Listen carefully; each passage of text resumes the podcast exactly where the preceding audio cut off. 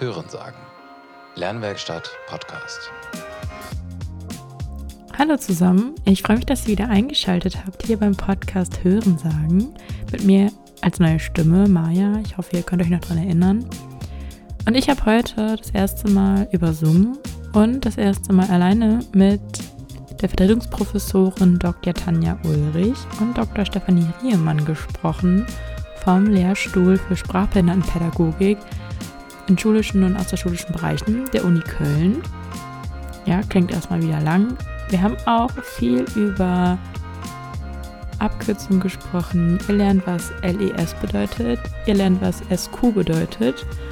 Und wir haben unter anderem auch Themen thematisiert, die rund um, sich rund um Sprache und Kommunikation handeln. Deutsch als Zweitsprache unter anderem. Und es war einfach eine interessante Folge. Ähm, ja, ich freue mich, dass ihr dabei seid. Und let's go. Nochmal schönen guten Morgen an euch beiden. Ähm, vielleicht stellt euch mal ganz kurz selber vor. Tanja, vielleicht startest du auch einmal, was ihr hier überhaupt gerade macht. Äh, ja. Genau, ja. Äh, mein Name ist Tanja Ulrich. Ich ähm, arbeite seit 2008 an der Uni Köln ähm, am Lehrstuhl für Sprachbehindertenpädagogik in schulischen und außerschulischen Bereichen. Das ist also der Arbeitsbereich, der den Förderschwerpunkt Sprache betreut. Und äh, genau, habe dort äh, gestartet als Doktorandin und war später Postdoc und habe dann ein paar Jahre die Professur vertreten. Und ähm, im Moment aktuell arbeite ich an der Uni Paderborn und vertrete dort die Professur des Förderschwerpunkts Sprache. Genau, vielleicht noch was zu meinem Background. Also ich Gerne. bin keine richtige Lehrerin, sondern ich äh, bin gelernte Sprachtherapeutin und habe auch ähm, ja, viele Jahre als Sprachtherapeutin in der Praxis gearbeitet. Und ähm, ja, genau, bringe deswegen vielleicht auch einfach so einen außerschulischen Blick auf die Dinge manchmal so in unser Team ein, was äh, insgesamt sehr interdisziplinär ähm, zusammengesetzt ja, guten Morgen auch von mir. Mein Name ist Steffi Riermann. Ich bin so ein echtes Kölner Gewächs. Ich habe in Köln schon Sonderpädagogik studiert. Damals hieß das noch Sprach- und Lernbehindertenpädagogik. Ähm, ich habe dann ähm, in Köln promoviert im Förderschwerpunkt Sprache ähm, bei dem damaligen Professor Hans-Joachim Motsch und bin dann in den Schuldienst gegangen für einige Jahre und bin jetzt seit 2016 wieder zurück an der Uni als Studienrätin im Hochschuldienst. Und ähm, durch die äh, Unterrichtserfahrung, die ich im Förderschwerpunkt Sprache, aber auch im Förderschwerpunkt Lernen mitbringe, bin ich eben vor allem im Masterstudiengang äh, für die Studierenden zuständig, wo es dann um Unterrichtsfragen geht und didaktische Fragestellungen. Da ist so mein Schwerpunkt an der Uni. Ja, sehr spannend auf jeden Fall. Ich selber studiere ja gar nicht in Förderschwerpunkt Sprache. Ähm, dementsprechend bin ich gespannt, was ich heute noch so selber erfahre. Ähm, starten wir vielleicht auch einfach mal generell. Ich kann ja einfach mal, ähm, Steffi, dir vielleicht die erste Frage so in den Raum werfen. Tanja, du kannst ja einfach ergänzen, wenn du magst. Für euren Förderschwerpunkt Sprache jetzt mal kurz abge, gespeckt, welche Besonderheiten bringen die SchülerInnen so mit? Also was zeichnet eure Schülerschaft oder vielleicht Tanja, äh, Steffi, du aus deiner Praxis, die Schülerschaft mhm. aus in der Schule? Ja, also Sprache ist ja unser wichtigstes Mittel zum Austausch. Ja, ähm, und da haben wir verschiedene Möglichkeiten, auch uns sprachlich auszutauschen. Lautsprache, Körpersprache, und dann auch die Schriftsprache ab dem Schulalter. Und ähm, bei der Sprache geht es auch immer darum, dass wir die rezeptiv verarbeiten können, also dass wir Sprache verstehen, dass wir unser Gegenüber verstehen und dass wir Sprache anwenden, gebrauchen, sagen wir meistens eher. Ne? Der Sprachgebrauch, das Produktive. Und ähm, das macht Sprache eben zu einem äußerst komplexen System, und wir haben ja eine eigene Wissenschaft, die Linguistik, die das genau erforscht und beschreibt, wie Sprache überhaupt aufgebaut ist, wie Sprache funktioniert. Und ähm, jetzt gibt es eben Kinder, die dieses sehr komplexe System nicht altersgemäß erwerben oder andere Probleme äh, haben, weswegen dieser Sprachgebrauch nicht gut funktioniert und ihre Kommunikation eingeschränkt ist. Und wenn das so doll ist, dass ähm, die Kinder nicht einfach am Unterricht teilnehmen können, dann sagt man, dass sie Förderbedarfssprache haben. Ja? Also und ähm, es ist eben so, dass versucht wird, diese Auswirkungen auf den Bildungserfolg so gering wie möglich zu halten. Und äh, deswegen haben wir einen ganz großen Schwerpunkt schon im vorschulischen Bereich und dann auch wirklich in der Primarstufe, sogar in der Schuleingangsphase. Also Bundesländer, wo es den Förderschwerpunkt Sprache nur in der ersten, zweiten Klasse gibt. Okay, ist das in NRW auch so? Nee, in NRW gibt es den Förderschwerpunkt bis zur 10. Klasse. Nach der 10. Klasse ist das Schluss. Ähm, andere Bundesländer haben so bis zum Ende der Grundschulzeit. Das ist tatsächlich sehr variabel. Also wir denken auch immer noch, dass es sinnvoll wäre, dass der Förderschwerpunkt über die gesamte Schulspanne eigentlich festgestellt werden kann, weil sich das nicht rauswächst. Einfach, das wissen wir über Forschung sehr gut. Okay, aber so prinzipiell ist das der wichtigste Bereich schon dann die Frühförderung, wie du sagst. Also wirklich äh, in den allerersten Schuljahren mhm. oder eben sogar schon davor. Ah, krass. Ja, wir wissen eben, dass, ähm, also wie Steffi schon sagte, dass sich eine Sprachentwicklungsstörung einfach nicht von selber gibt und nicht auswächst, sondern im Gegenteil, dass einfach je länger sie besteht, umso stärker die Folgeerscheinungen und Auswirkungen sein können. Also ganz konkret bedeutet das, dass die Kinder mit Sprachentwicklungsstörungen auf unterschiedlichen Ebenen Schwierigkeiten zeigen können, in der Aussprache, im Wortschatz, in der Grammatik und auch in der Sprachverwendung, in der Pragmatik. Und ähm, das äh, sozusagen schon ihre Kommunikationsfähigkeit ähm, ganz nachhaltig beeinträchtigt. Und darüber hinaus ähm, äh, haben sie leider auch ein erhöhtes Risiko dafür, in der Folge Schriftspracherwerbsstörungen zu entwickeln, ähm, sodass sie dann eben auch noch in der schriftsprachlichen Modalität eine zusätzliche Einschränkung ähm, möglicherweise haben. Und wir wissen, dass Kinder mit sprachlichen Auffälligkeiten in der Folge ganz häufig auch psychische Auffälligkeiten, Verhaltensauffälligkeiten entwickeln, ähm, sodass einfach ähm, diese isolierte Sprachstörung oftmals ähm, sich so stark ausweitet, dass sie ganz viele andere Entwicklungsbereiche des Kindes noch mit ähm, betrifft. Also gibt es da oft auch Komorbiditäten, zum Beispiel dann eben, wie du sagst, Verhaltensauffälligkeiten, Förderschwerpunkt, emotionale soziale Entwicklung, stelle ich mir da irgendwie als eine Möglichkeit vor. Ja, dass ganz die dann, genau. Okay. Ja, es ist tatsächlich inzwischen so, dass äh, in Deutschland äh, nicht mehr es nicht mehr nur Kinder gibt mit jeweils einem Förderschwerpunkt, sondern dass es tatsächlich eine anerkannte Gruppe quasi an sogenannten LES-Kindern gibt, die eben die Förderbedarfe lernen, emotional-soziale Entwicklung und Sprache haben und da gar nicht unterschieden werden kann, so genau. Also das ist nochmal äh, eine eigene Gruppe und das wird inzwischen auch in Statistiken von der Kultusministerkonferenz und so als eigene Gruppe behandelt.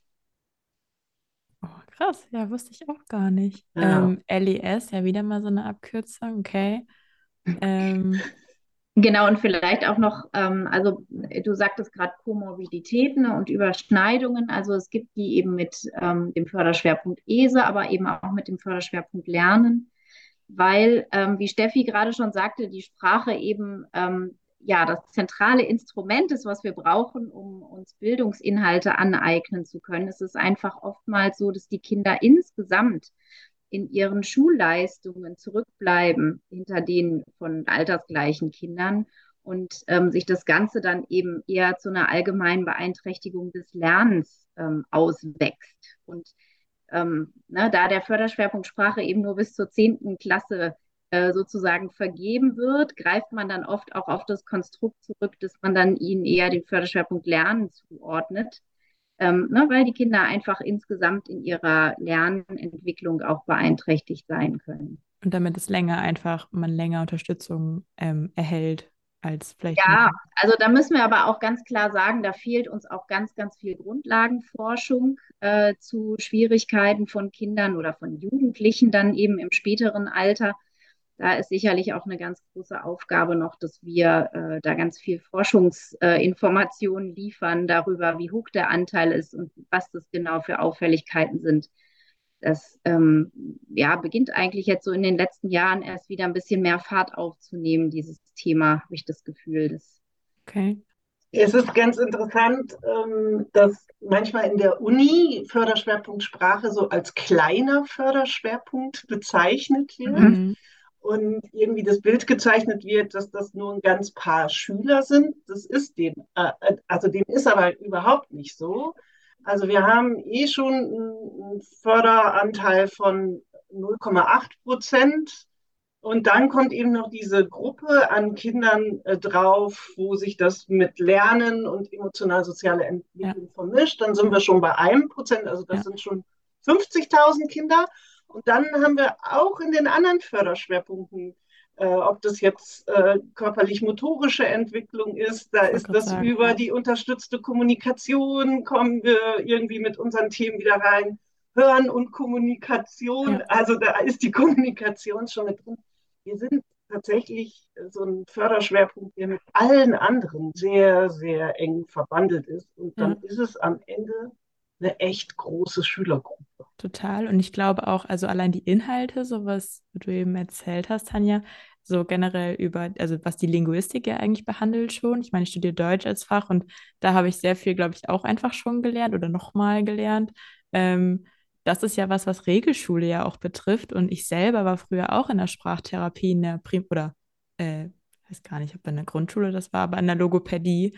Und dementsprechend ist es ja einfach, glaube ich, so viele Kinder, glaube ich, hatten schon mal Berührungspunkte mit irgendwie Schwierigkeiten in der Sprache. Und ich glaube, dass man sich das erstmal bewusst werden muss, wie viel das doch dann, ja, eben wie, wie viele da schon äh, mal mit sich beschäftigt haben, ganz, obwohl das halt irgendwie vielleicht gar nicht so groß vertreten wird. Ja, stimmt, eigentlich interessant.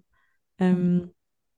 also dementsprechend ist doch dann auch alle Lehrkräfte, die dann in, in dem Förderschwerpunkt Sprache tätig sind, die erwartet dann ja wirklich eine ganz breit gefächerte Schülerschaft. Also ist ja dann vermutlich auch mittlerweile, ähm, ist das in der Inklusion, also werden auch oft schon SonderpädagogInnen dann im, in der Inklusion tätig? Ist das auch schon, also ich kriege das in ESE mit, das ist ja schon immer viel Mehrwert und lernen ja auch. Ähm, ist das in Sprache auch so? Ja, genau. Also das ist äh, natürlich äh, sehr uneinheitlich von Bundesland zu Bundesland geregelt. Hm. Ähm, in NRW haben wir ja quasi alles nebeneinander. Wir haben noch Förderschulensprache, wir haben aber auch schon inklusive Beschulung äh, und wir haben ja auch ähm, zum Beispiel Verbundschulen, die ja genau dieser Gruppe Lernen, ähm, ESE und Sprache ähm, äh, sozusagen Rechnung tragen und die in den Blick nehmen. Ähm, und es gibt aber durchaus auch Bundesländer, in denen es überhaupt gar keine Förderschulen ähm, gibt oder mehr gibt und äh, der Förderschwerpunkt Sprache ausschließlich im Rahmen der Inklusion ähm, beschult wird. Genau. Also wir haben etwa äh, ein Verhältnis von 50-50 im Förderschwerpunkt Sprache, was jetzt äh, inklusive Beschulung angeht. Oh, krass, ganz schön viel ja, dadurch, dass es eben in einigen Bundesländern überhaupt keine Sprachheilschulen, wie sie früher hießen, oder jetzt eben SQ-Schulen oder Förderschulen Sprache, äh, dass es die nicht mehr überall gibt, haben, haben wir da eine relativ hohe Quote. Vermeintlich sind das auch so leichte Inklusionskinder. Ja? So Kinder, die eben nicht über Tische und Bänke gehen, sondern vielleicht eher still in der Ecke sitzen und nicht okay. so richtig verstehen oder die, die man nicht so richtig versteht. Aber es ist immer noch so diese Idee, dass Sprache Kinder leicht zu integrieren sind. Okay, also dementsprechend, wie du sagst, die jetzt nicht unbedingt von ihrem Verhalten, wo man sagt, okay, die sind jetzt hier, weil die äh, man die sonst nicht halten kann, so im Unterricht, aber eher so wirklich, wie du sagst, stille Mäuschen, vielleicht teilweise, wo man dann halt vielleicht nochmal anders die Aufgabe hat, das überhaupt mit aufzugreifen in den Regelschulunterricht, ja. Aber du hast gesagt SQ. Ähm, wofür steht das? So, weil da. Ja, das ist ähm, ganz witzig, weil Lehrer lieben Abkürzungen. Ja. Und, und, äh, und Ministerien lieben Abkürzungen noch mehr. Und deswegen hat jeder Förderschwerpunkt äh, so eine Abkürzung. Jedes Unterrichtsfach hat eine Abkürzung. Jeder Lehrer hat ein Kürzel in der Schule. Stimmt. Ja. Ähm, und äh, lange war eben äh, das für den Sprachbereich die Abkürzung SB für Sprachbehindertenpädagogik. Und ja. in den 90er Jahren kamen die neuen KMK-Empfehlungen. Es wurde umbenannt in Förderschwerpunkt Sprache. Und die logische Abkürzung dafür wäre SP gewesen. Ja, hätte ich jetzt auch vermutet. Das ist in Schule aber Sport. Stimmt. Ja, also SP war schon vergeben und, ähm, und dann gab es mal die kurze Idee, das S einfach zu doppeln und SS draus zu machen. Aber niemand wollte SS-Kinder oder SS-Lehrer und schon gar keine Schulen. Ja. Und äh, dann hat sich das Ministerium überlegt, jetzt brauchen wir irgendwas ganz anderes. Und deswegen ist es dann vor etwa 20 Jahren SQ geworden für sprachliche Qualifikation. Also offiziell ist es eigentlich der Förderschwerpunkt für sprachliche Qualifikation. Man findet das aber okay. sehr selten ausgeschrieben. Aber diese Abkürzung SQ, die ist im schulischen Bereich ganz alltäglich und gang ja, und gang und gäbe. Ja, mhm. Ja, finde ich, klingt so ein bisschen wie so eine Eigenschaft in so einem ähm, Einstellungsverfahren, so wie es ihre sprachliche Qualifikation. ähm, aber ja, interessant, toll. Ähm, generell so im Förderschwerpunkt Sprache, wie sind da so die Inhalte? Also vielleicht ohne, dass ihr die Module jetzt aufzählt oder was da so genau, also ne, was da alles genau behandelt wird, aber vielleicht auch so, welche Thematiken aus dem fachwissenschaftlichen Förderschwerpunkt Sprache jetzt gerade ja vielleicht im Bereich ähm, Lehramt, so da, wo die engen Schnittstellen stehen. Also was wird eigentlich in der Uni vermittelt vom Fachwissenschaftlichen, gerade jetzt im Bereich Lehramt, sonderpädagogische Förderung? Wo, was würdet ihr sagen, ist so das Wichtigste, was die zukünftigen LehrerInnen mitnehmen sollen, eigentlich aus ihrer, aus ihrer eigenen Ausbildung? Äh, also, ich glaube, hm, dass das Studium einfach insgesamt sehr, sehr breit angelegt ist schon. Ähm, das heißt, wenn wir so in den Beginn gucken, ins Bachelorstudium, dann gibt es eben ganz, ganz viele ähm, sogenannte Bezugswissenschaften, also der, aus deren Wissen wir uns sozusagen bedienen, um sprachliche Phänomene zu erklären, wie zum Beispiel die Linguistik, aber auch die Soziologie, die Medizin ähm, und selbstverständlich die Pädagogik. Also das sind einfach so breites Grundlagenwissen. Und darauf aufbauend lernen die Studierenden dann eben verschiedene sprachliche Auffälligkeiten kennen. Das sind die Sprachentwicklungsstörungen, die wir schon gerade angesprochen haben, sind mhm. aber zum Beispiel auch Redeflussstörungen wie Stottern oder Kommunikationsstörungen wie Mutismus und ähm, lernen dazu eben kennen, wie man sie erkennt, diagnostiziert und welche Möglichkeiten zur Förderung und Therapie es dort gibt. Und ähm, genau, dann kommt das Masterstudium und dann wird es eben sehr viel stärker noch äh, fokussiert auf die unterrichtlichen mhm. Unterstützungsmöglichkeiten. Genau, da Steffi, sagst du ja selber, dass du da dann eher vielleicht ein, also ähm, unterstützt und aktiv bist. Ähm, begleitest du auch dann viele Praxissemesterstudierende?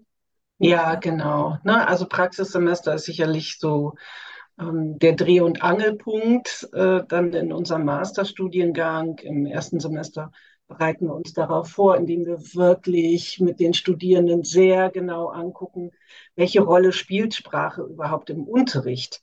Also es gibt dieses äh, schöne Zitat von Butzkam aus den 80er Jahren schon, der sagt, Sprache im Unterricht ist ein Werkzeug, das man schmiedet, während man es gebraucht. Mhm. Ja, und das ist so, wir brauchen mhm. eben, in Unterricht, Unterricht ist immer Sprache und Kommunikation. Also es geht mhm. gar nicht anders. Äh, Bildungsinhalte zu vermitteln ohne Sprache geht nicht.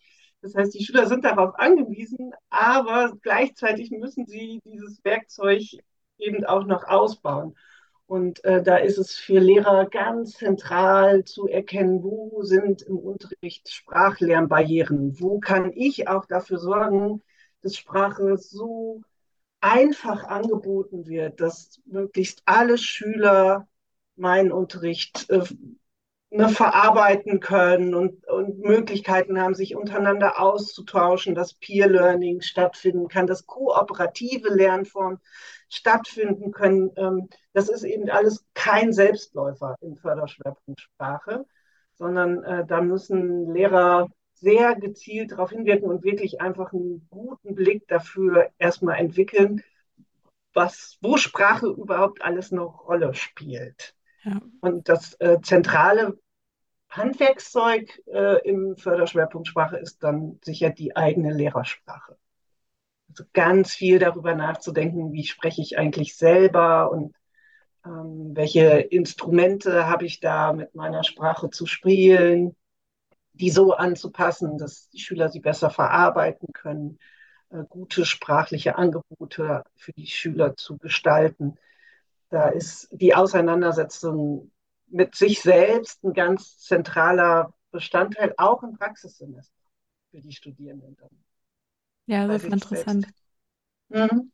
Ähm, weil, also ich kenne das selber aus ESE, aus dem Bereich, dass man, dass uns auch gesagt wird, okay, wenn ihr mit euren Emotionen klarkommt und da ganz rein seid, dann könnt ihr auch der Schülerschaft so gegenübertreten. Und dann ist es ja in Sprache halt genauso, genauso, also nur in einem anderen Bereich. Und super interessant, dass man da, also finde ich super toll, dass die Lehrkräfte da an sich halt erstmal selber so geerdet sein oder so gefestigt sein müssen in ihrer, ähm, eben jetzt zum Beispiel äh, Lehrkraft dass sie dann auch den SchülerInnen so entgegentreten können. Ähm, eine Frage hatte mich gerade noch beschäftigt, die ist mir entfallen. Aber eine andere Frage, wenn ähm, vielleicht auch nochmal für dich, Tanja, wenn die ähm, Fächer, also wenn der Förderschwerpunkt Sprache so breit aufgestellt ist, welche Tätigkeitsfelder gibt es denn dann außerhalb noch des, ähm, der Schule? Also wo gibt es fachverwandte Berufe? Klar, Sprachtherapeutin ähm, zum Beispiel, aber was könnte man noch mit dem Studiumabschluss machen nach dem Master dann? Ja, also tatsächlich ähm, ist es so, dass ähm, ganz, ganz früher, äh, als Steffi noch studiert hat, oh, das Danke. klingt, ja. und ich an der Uni angefangen habe, gab es ähm, äh, also ne, damals, als wir anfingen, gab es noch die Möglichkeit, dass äh, die fachspezifischen Inhalte noch, noch viel, viel umfangreicher waren. Ganz kurz, wann ist so circa damals, so für die grobe Einordnung? Wurde das verändert, mit welcher Prüfungsordnung? 2003, glaube ich. Ja, okay. Mhm. Ist ja schon noch nicht ganz so früh, aber ja. Nee, ich sage ja ganz, ganz früher. Ne? Und ähm, tatsächlich war es damals so, dass man äh, so umfangreich die fachspezifischen Inhalte studierte, dass man eben auch die Wahl hatte, ähm, dann in die Praxis zu gehen und eine Zulassung als Sprachtherapeutin. Ah, also direkt. Tragen, genau. Ähm, das ist eben in den letzten Jahren ähm, sukzessive immer mehr abgespeckt worden, ähm, einfach zugunsten anderer, auch sehr, sehr wichtiger Inhalte, die einfach jetzt im Zuge der Inklusion auch wichtiger geworden sind. Ne? Sowas wie interdisziplinäre Zusammenarbeit, Kooperation und Beratung, das einfach ja viel, viel stärker jetzt auch ja, das Bild der zukünftigen SonderpädagogInnen prägen wird. Ähm, jedenfalls, lange Rede, kurzer Sinn, ähm, in die Praxis gehen können ähm, Sonderpädagogen aktuell mit ihrem Master nicht. Das äh, ist tatsächlich jetzt äh, ein neuer Weg, ein anderer Weg. Da muss man eben dann tatsächlich Sprachtherapeutin oder Sprachtherapeut sein.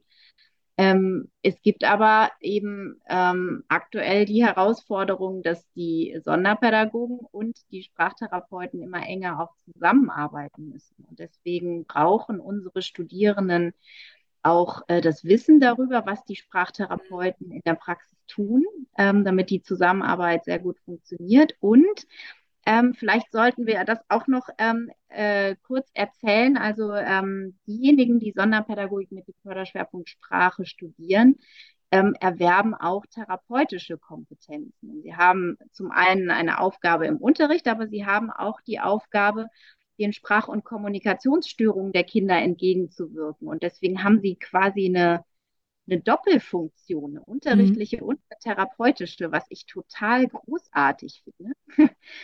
Und ähm, aus dem Grund ist es ohnehin eigentlich so, dass wir ihnen so ein ganz ähm, breites Kompetenzspektrum eigentlich mitgeben.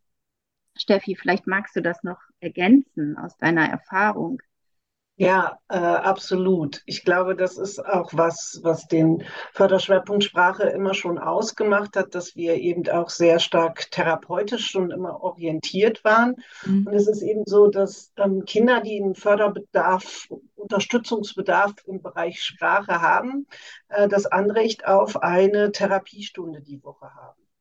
Mhm. Ähm, dem wird äh, oft in Schule versucht zu begegnen. Also dass tatsächlich die Lehrkräfte dann auch Einzeltherapien mit den Kindern durchführen. Ich selbst war in Wuppertal an der Förderschule Sprache und da gibt es bis heute zum Beispiel nur Klassenunterricht in den Stunden 1 bis 4 und in der fünften und sechsten Stunde finden Einzeltherapien statt ähm, mit den Kindern. Äh, manchmal können das auch Kleingruppen sein, wo das gut passt. Ja, ähm, aber das ist, äh, ich habe äh, gestern noch der Tanja erzählt, dass es in meinem Kollegium in Wuppertal auch ganz normal war, noch bei den älteren Kollegen, dass man morgens in der Schule war und nachmittags in der logopädischen Praxis noch ein paar Therapien gegeben hat. Ähm, das dividiert sich eben jetzt so ein bisschen auseinander, ähm, dass, dass Lehrer da auch in der Uni nicht mehr so viel mitbekommen an therapeutischer Kompetenz. Es ist schon noch eine Grundkompetenz da, aber dass jetzt eben eher auf äh, multidisziplinäre Teams gesetzt wird. Dass okay. gesagt wird, eigentlich bräuchten wir die Sprachtherapeuten und Logopäden stärker mit in den Schulen und in dem Team zusammenzuschauen. Ähm, ja, ne, weil schon auch im Förderschwerpunkt Sprache immer die Idee da ist, dass ähm, die Sprachstörung so weit behoben werden kann, dass der Förderbedarf aufgehoben wird. Also das ist, glaube ich, so ein Unterschied auch zu fast allen Förder anderen Förderschwerpunkten, dass im Förderschwerpunkt Sprache wir eine sehr hohe Rückläuferquote haben. Was ja prinzipiell super ist. Ja, die nimmt ein bisschen ab, ne? So, aber ähm, wir hatten, wir haben eigentlich immer noch so einen klassischen Pyramidenaufbau äh, im Förderschwerpunkt Sprache. Also wir haben sehr, sehr viele Kinder in der Schuleingangsphase und danach werden schon ein paar Kinder zurückgeschult und dann nochmal nach dem Ende der Grundschulzeit gehen, werden wieder Förderbedarfe aufgehoben bei den Kindern. Also es ist schon immer so das Ziel, auch im Förderschwerpunkt Sprache, die Kinder wieder so fit zu machen, dass sie ohne weitere Unterstützung wieder am Unterricht teilnehmen können. Ja, spannend. Was sind denn gerade, was würdet ihr denn sagen, sind aktuelle Forschungsbereiche, vielleicht dann ja auch nochmal an eure universitäre Arbeit gerade, ähm, Forschungsbereiche, die ihr gerade für sehr aktuell und wichtig erachtet, die den Förderschwerpunkt Sprache betreffen? Also aus meiner Perspektive ist das eben so Unterrichtsgestaltung. Ne? Wie kann Unterricht so optimal gestaltet werden, dass möglichst alle Kinder äh, davon sprachlich profitieren? Wir haben ja noch eine andere ganz große Schülergruppe, über die wir jetzt noch gar nicht gesprochen haben, ähm, nämlich die Kinder mit Deutsch als Zweitsprache. Äh, die Stimmt. ebenfalls große Überschneidungen zu unserem Förderschwerpunkt zeigt. Also es ist nicht so, dass mehrsprachige Kinder sonderpädagogischen Förderbedarf hätten, aber ähm, je nachdem, wenn der Sprachkontakt zur Zweitsprache noch nicht so lang ist, dann zeigen sie oft sehr ähnliche Auffälligkeiten und mhm. Symptome wie Kinder mit einer Sprachentwicklungsstörung. Und das ist für die Lehrer schon extrem herausfordernd, da überhaupt erstmal herauszufiltern, ist das Kind jetzt nur mehrsprachig ja. und braucht einfach noch ein bisschen Zeit oder braucht es jetzt wirklich schon eine gezielte, auch therapeutische Unterstützung.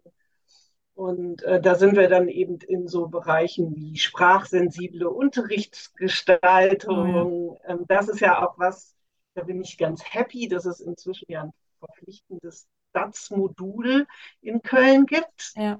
Also im Master müssen alle, Lehr alle Lehramtsstudierenden, mhm. egal, auch nicht nur Sonderpädagogik, sondern jeder, der Lehrer wird in Köln, muss sich ein Modul lang mit diesen Fragestellungen Deutsch als Zweitsprache beschäftigen. Und äh, das ist eben was, was bei uns im Förderschwerpunkt ganz besonders angeguckt wird und immer auch so mit dieser Frage, was ist da normal und was ist so auffällig, dass wir sagen, hier muss jetzt aber eine besondere Förderung für die Kinder her.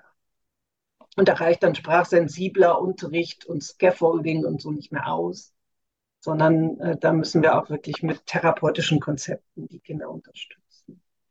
Ja, spannend. Prof, äh, Christoph Gantefort macht die Vorlesung, meine ich. Der kommt jetzt auch bei uns in Workshop nächstes Semester. Ja, und der ist äh, Sprachheilpädagoge, also der ja. kommt aus dem Förderschwerpunkt Sprache.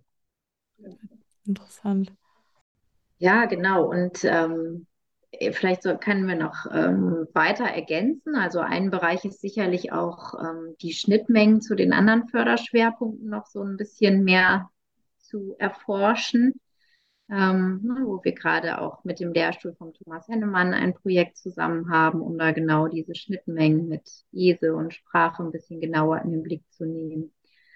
Ähm, und sicherlich ist eine Aufgabe der Forschung für die nächsten Jahre, ähm, ja, die zunehmenden Inklusionsbestrebungen wissenschaftlich zu begleiten. Das heißt, wir brauchen Förderkonzepte, die sich an eine so heterogene Schülerschaft richten, wie es in inklusiven Klassen nun mal häufig so ist und die möglicherweise auch von nicht ähm, Sonderpädagogen mit Förderschwerpunkt Sprache umgesetzt werden können, also vielleicht von anderen Sonderpädagogen anderer Förderschwerpunkte oder sogar von den Regelschullehrkräften. Und wir müssen schauen, wie effektiv die sind. Also wir müssen sehr genau, glaube ich, auch hinschauen, ähm, das wäre dann noch so ein zweiter Aspekt, ähm, wie gut funktioniert die inklusive Beschulung für Schülerinnen und Schüler mit dem Förderschwerpunkt Sprache. Da gibt es ähm, einiges ähm, an ersten Forschungsergebnissen, aber das müssen wir sicherlich noch weiter auch genau unter die Lupe nehmen. Unter welchen Bedingungen ist inklusive Beschulung für unsere Schülerklientel erfolgreich und was für Rahmenbedingungen müssen da eigentlich sein?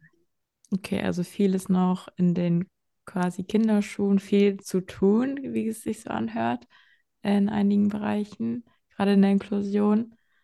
Ähm, würdet ihr sagen, in euren Tätigkeitsbereichen so, zum Beispiel, ähm, Tanja, du, du bist angefangen als Sprachtherapeutin, und du hast direkt gesagt, ich möchte auf jeden Fall irgendwann an die Uni. Ich möchte weiterkommen in meinem Bereich. Ähm, ist, war das irgendwie schon immer so festgesetzt oder wie bist du genau wieder oder in die Uni gerutscht? Also äh, tatsächlich habe ich ja erstmal als Praktikerin angefangen mhm. und in der Praxis gearbeitet und habe dann ähm, berufsbegleitend noch studiert, Lehr- und Forschungslogopädie äh, in Aachen. Und irgendwie hat sich mein Interesse für die Forschung so im Laufe des Studiums herauskristallisiert, dass ich dachte, Mensch, das wäre total spannend, da in dem Bereich mal so ein bisschen weiter zu denken und zu mhm. forschen und zu machen. Und ähm, genau, habe ähm, dann eben die, die Möglichkeit bekommen, da mein, meine Promotion ähm, hier an der Uni Köln zu machen und ähm, bin da eigentlich, ja, also irgendwie hatte ich Lust drauf und bin dann so reingerutscht. Genau, aber das war überhaupt nicht so, dass ich damit irgendwie in, in den Beruf gestartet bin. Okay. Im Gegenteil, sondern ich glaube, das ist auch nach wie vor so, dass ich einen ganz starken äh, Blick immer auf die Praxis habe und dass einfach meine, meine Denkweise auch sehr stark so von Praxis ähm, beeinflusst ist. Also, mhm. Also, dass ich mir immer die Frage stelle, ähm, bei einer Forschung jetzt, wofür brauche ich das ja. in der Praxis? Ähm, das ist sicherlich etwas, was nicht allen Forschenden so geht an der Uni und es muss ja auch gar nicht so sein, weil vieles auch Grundlagenforschung ist, die vielleicht auch losgelöst sein kann von praktischen Fragestellungen, aber ich glaube, das ist das, was ähm, so meine Denkweise eigentlich bestimmt. Ich immer mit so einem einer, einer äh, Gehirnhälfte irgendwie Richtung Praxis denke. Genau. Das ist ja dann quasi schon diese äh, gelebte Interdisziplinarität, wenn du sagst, okay, ich ähm, will dann ja auch weiter gucken in Schule, in, Prax in die Praxen oder so.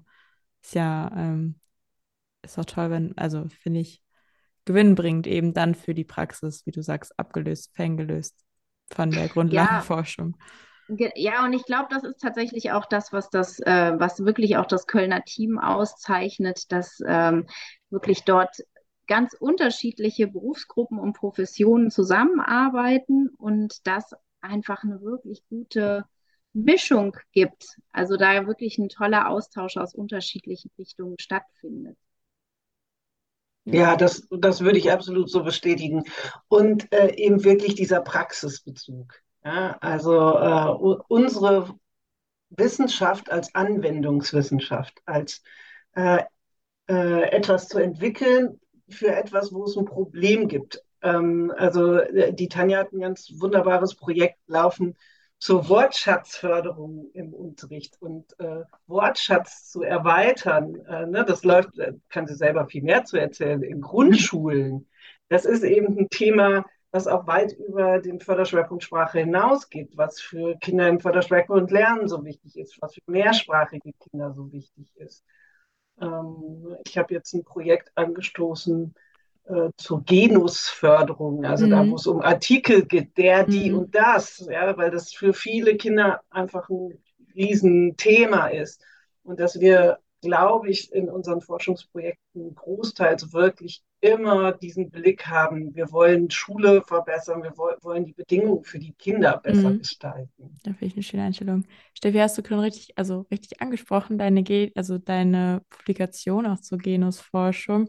War das was, was für dich, das, was dich in der Praxis vielleicht ähm, in der Schule dir besonders aufgefallen ist, wo es dann halt wirklich bedarf, für dich oder was dir dein Interesse geweckt hat, da weiter nachzuforschen? Oder wie bist du da dran gekommen, weiter dich damit ja. zu befassen? Das ist, das ist wirklich so ein ganz klassisches Beispiel dafür. Also, dass ich dem als Lehrerin jeden Tag begegnet bin. In Wuppertal hatte ich 80 Prozent meiner Schüler waren mehrsprachig. Und jeden Tag war ich damit konfrontiert, dass die nicht wussten, ob es der, die oder das mhm. Tisch heißt. Und, ähm, und es gab einfach nichts. Und, und dann fängt man an, mit Studierenden zu arbeiten und Projekte zu entwickeln. Und dann strömt man aus und unterhält sich mit den Kolleginnen aus dem DATS-Bereich und am Mercator-Institut und ja, versucht so verschiedene Stränge zusammenzubringen. Und ähm, ja, manchmal hat man dann das Glück, dass nach ein paar Jahren hm, hoffentlich gut funktionierendes Förderkonzept dabei rauskommt.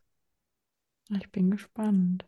Ähm, und Tanja, deine, du hast ja, wie Steffi schon richtig angesprochen hat, der Wortschatzsammler heißt das richtig, den ja. man jetzt auch schon öfter, also ihr habt ja schon mehrere Auflagen rausgebracht. Ähm, magst du dazu vielleicht noch ein, zwei Sachen sagen?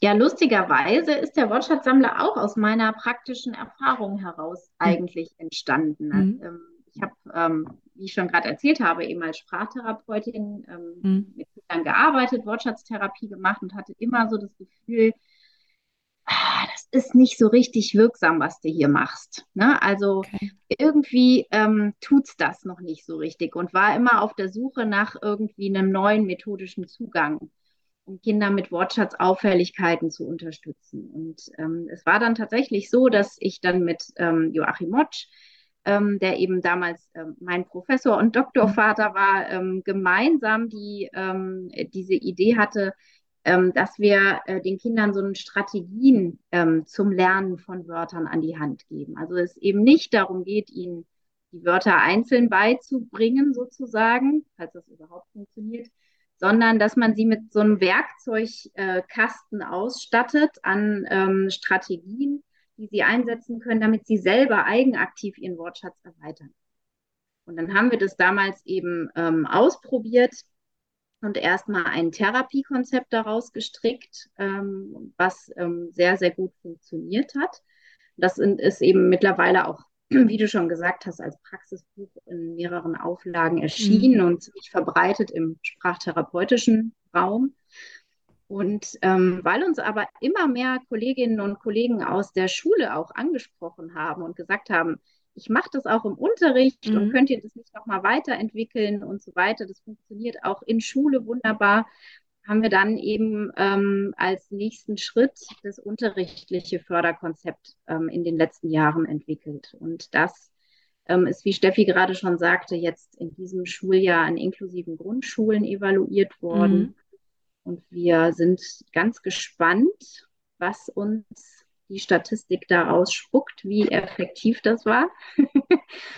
Äh, ich kann aber auf jeden Fall schon mal berichten, dass äh, die Umsetzung ganz wunderbar funktioniert hat und sowohl die SchülerInnen ähm, als auch die LehrerInnen sehr ähm, ja, gute Erfahrungen damit gemacht haben, gutes Feedback gegeben haben. Das ist also auch durchaus ähm, von, also ich sag mal, nicht Fachpersonen aus dem Förderschwerpunkt Sprache, das waren eben Regelschullehrkräfte, ähm, trotzdem gut in den, in den Unterricht integriert werden konnte.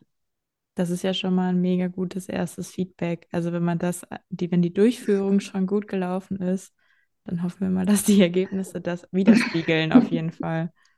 Das wäre schön, ja. ja.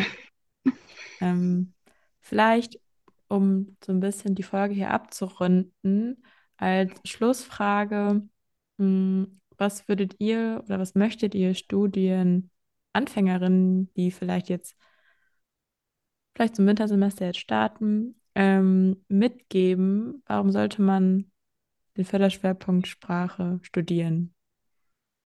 Ähm, ich äh, erfahre von unseren Studierenden so, dass die grundsätzlich super zufrieden sind mit, äh, mit ihrer Wahl, wenn man eben so ein bisschen sprachlich affin ist. Also man muss sicherlich erstmal durch die Grundlagen durch, ne, man muss sich sprachwissenschaftliche, medizinische Grundlagen drauf schaffen.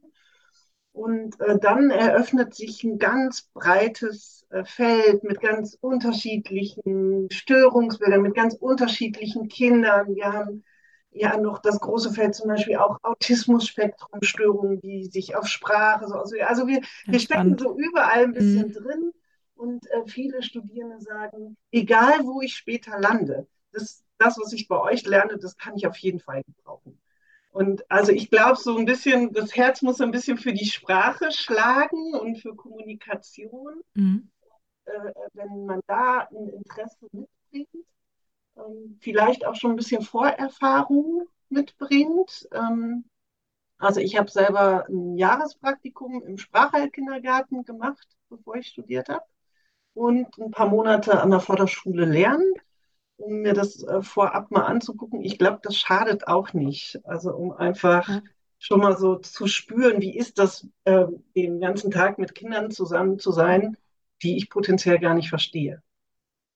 Ja, vielleicht kann ich noch ergänzen. Also ich finde es wirklich auch toll, was für ein vielfältiges Arbeitsumfeld man sich ähm, eigentlich damit erschließt mit diesem Studium. Also es gibt immer noch die Möglichkeit, an der Förderschule Sprache ähm, zu arbeiten. Es gibt die Möglichkeit, in einer inklusiven Schule, in einem interdisziplinären Team zu arbeiten und da auch viel stärker in so Dinge wie ähm, Vernetzungsarbeit, Kooperation, Beratung zu gehen. Ähm, gerade auch ähm, an so ähm, zum Beispiel in Frühförderstellen gibt es ähm, in einigen Bundesländern extra solche Zentren, an denen hm. Beratung auch schon im, ähm, im Kindergartenalter stattfindet ähm, und vorschulische Förderung angeboten wird.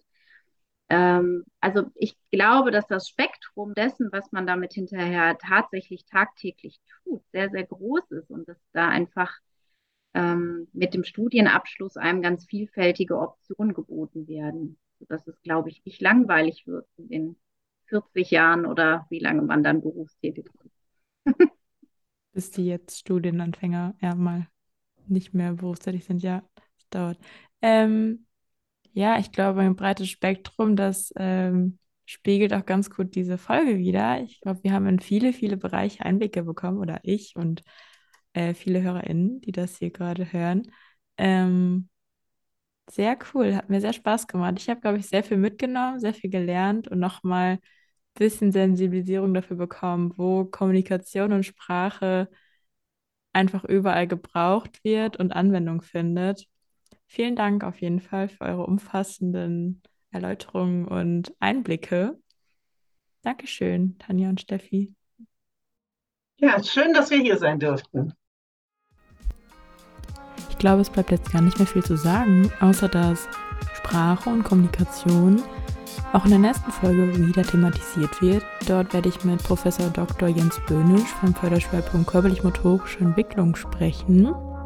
Und ich hoffe, er wird einiges erzählen über aktuelle unterstützte Kommunikationsforschung, also OK-Forschung und auch über seinen Aufenthalt in Südafrika. Ich freue mich total. Ähm, es bleibt spannend und bis dahin. Tschüssi.